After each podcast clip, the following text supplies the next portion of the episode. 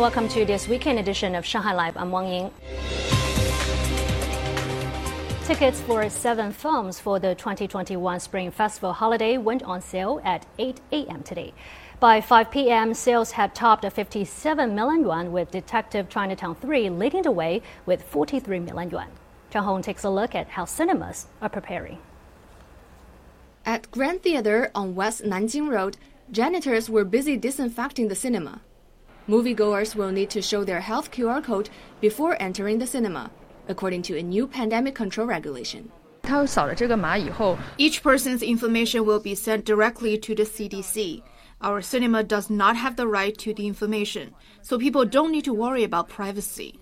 Some cinemas may set up separate movie hall codes in case the CDC needs to track people down. Industry insights are still confident about the holiday box office, despite a 75% cap on seating capacity.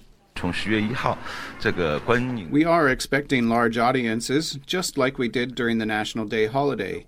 But we need to take pandemic control seriously while providing a comfortable atmosphere for viewers to enjoy the films. Other Spring Festival releases include Endgame and Assassin in Red. Both were shot in Shanghai.